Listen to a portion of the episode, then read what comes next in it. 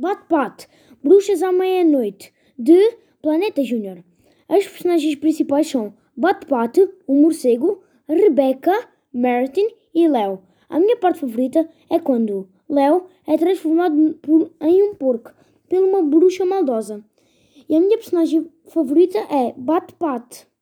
E a parte que eu menos gostei foi quando Bate Pat caiu de um penhasco.